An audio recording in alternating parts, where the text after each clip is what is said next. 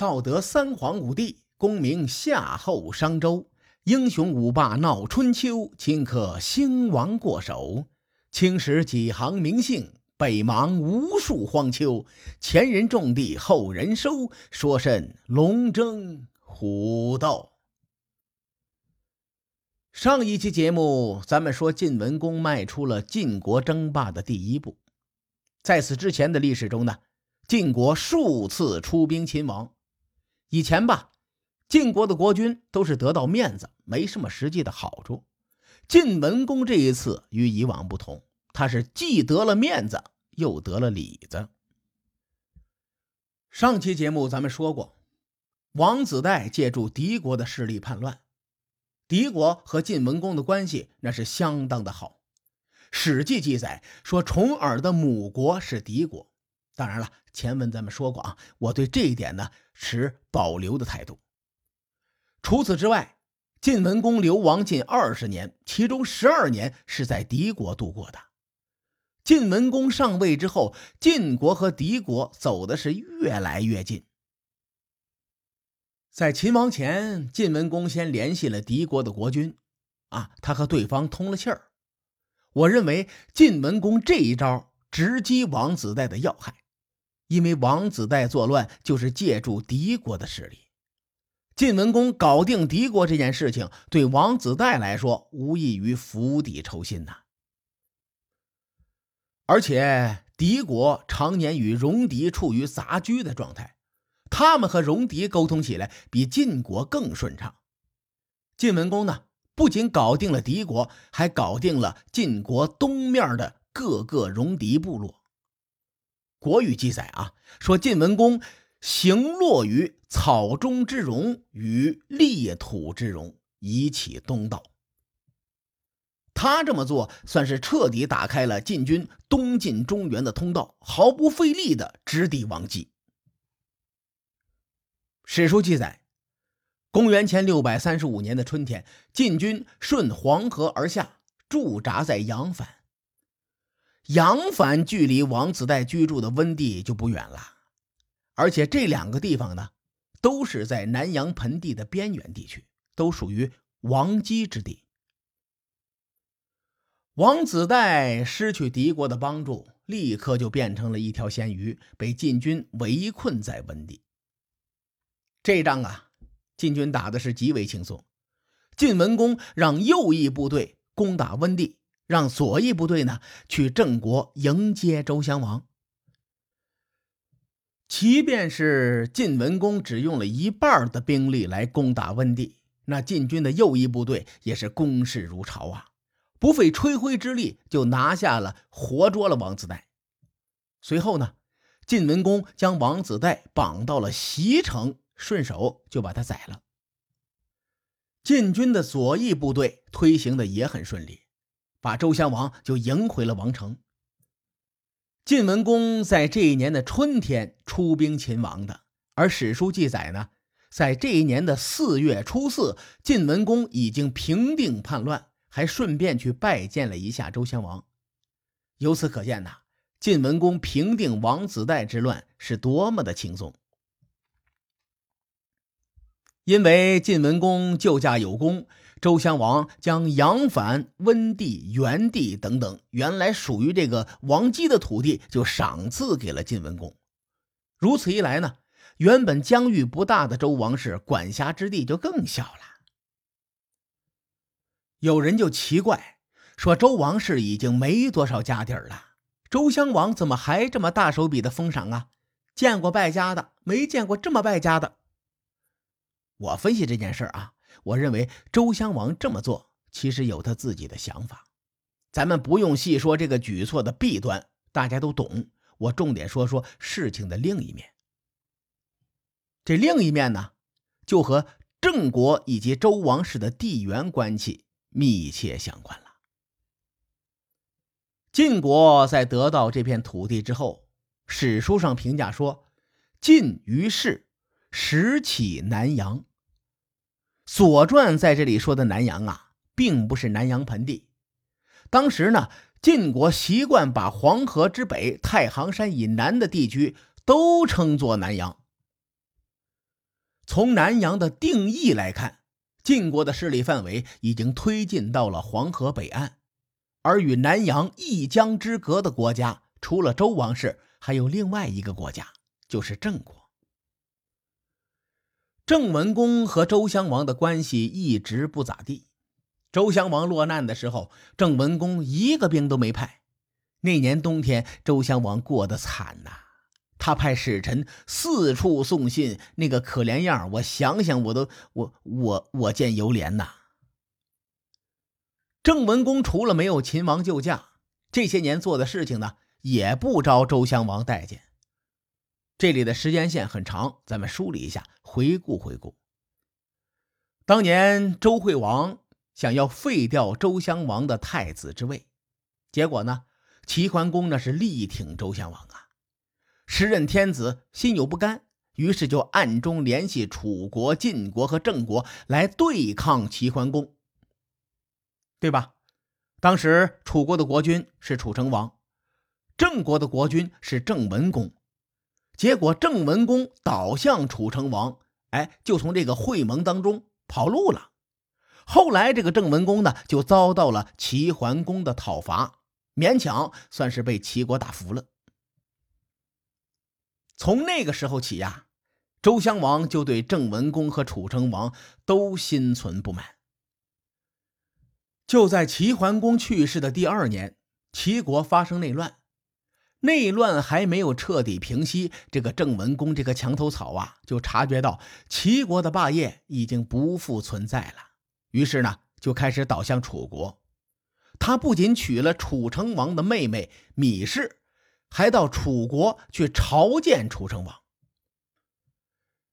周襄王将郑文公的所作所为是看在眼里，记在心里，恨得牙根都痒痒。可惜呀，替天子撑腰的齐桓公去世了，周襄王拿郑文公和楚成王无可奈何。此时呢？晋文公秦王救驾有功，周襄王将杨帆、温地等等这些地区就赏赐给了晋文公。他这个事儿做的呀，绝对是损人不利己。前文咱们说了，郑立公秦王救驾，周惠王呢，将质地以东的土地赏赐给了郑国。此时晋国获得这片土地，与质地隔江相望。如果没有黄河天险存在，晋国和郑国从这一刻开始算是接壤了。南阳之地对晋国太重要了，晋国手中有了这块地，相当于有了向中原进军的跳板，而且也意味着晋国从一个边陲小国逐渐发展成了一个中原大国。虽然周王室衰落了，但是周襄王呢，却用实际行动告诉我们：千万不要小看任何一个历史人物。或许他们很难成就一番事业，但要说坏事那真是绰绰有余。周襄王这一招效果真是出人意料的好啊！随着晋楚争霸日益激烈，周王室屁事没有，郑国可是惨喽。在此后的三四十年中，郑国被晋国揍了六顿。在此期间呢，郑国有几次是真的被晋国打怕了，于是郑国就选择依附晋国。楚国一看，好你个二五仔，敢背叛我，当我软柿子是吧？于是呢，楚国也数次出兵，把这个郑国一顿胖揍。咱们言归正传啊。以上对周襄王封赏晋文公的分析是我一家之言。我认为郑国悲催的命运最根本的原因还是在于地缘问题。郑国的出生点位这实在是太差了，落在了中原的四战之地，所以呢，郑国必然会沦为大国博弈的战场，这只是时间早晚的问题罢了。郑文公看见晋国得到了黄河以北、太行山以南的大片土地，他心里呀就慌得很呐。地处西北的晋国，早在晋献公时代便打出了威名啊。而晋文公继位之后呢，秦晋重归于好，敌人以及西北的戎狄啊，与这个晋文公的关系也非常密切了。郑文公万万没有想到，他当年看不起重耳，此时呢，今非昔比。郑文公想来想去，嘿，得嘞，我还是抱紧我姐夫楚成王的大腿吧。从此之后，郑国和楚国走的就更密切了。如此一来，成州附近大概就分为了两个派系：周王室与晋国、敌国算是一个派系，郑国和楚国算是一个派系。楚成王与晋文公曾经有过一面之缘，而且这个楚成王啊很欣赏晋文公，但是楚成王有个致命的弱点，就是这个人有点自负，很自负。此时的他没有把晋文公放在眼里。所以呢，晋楚争霸的矛盾还没有激化。在这段时间里头，楚成王的重心一直放在齐国身上。说到这一点呢，我想展开和大伙交流交流。我一直有一个观点，那就是不要脱离时代去分析历史人物。楚成王在公元前六百七十二年成为楚国的国君，当时呢。他只不过是个十多岁的孩子，而齐桓公已经是始霸中原，所以楚成王的成长之路上，齐桓公一直是他避无可避的对手。人嘛，除了有时代的局限性，还会有思维惯性。你比如啊，现在有很多的国产的商品的质量已经比日本呐、德国的产品好多了。但是很多的六零后、七零后的意识里，还会固执的认为日本、德国的产品一定比中国的好。那这就是人的思维惯性。咱们把时间定格在公元前六百三十五年，这一年的楚成王可以说是如日中天。楚成王在沙场上几乎没有败绩，而且呢，他将楚国的影响力扩大到了中原腹地。你比如说，郑国、蔡国、陈国等等这些中原诸侯已经倒向了楚国了，而且楚成王通过洪水之战还粉碎了宋襄公称霸的幻想。这个时候呢，鲁国、魏国、曹国也有了亲楚的苗头。可以说呀，楚成王的一生都是比较顺的，他很少有对手。看来看去。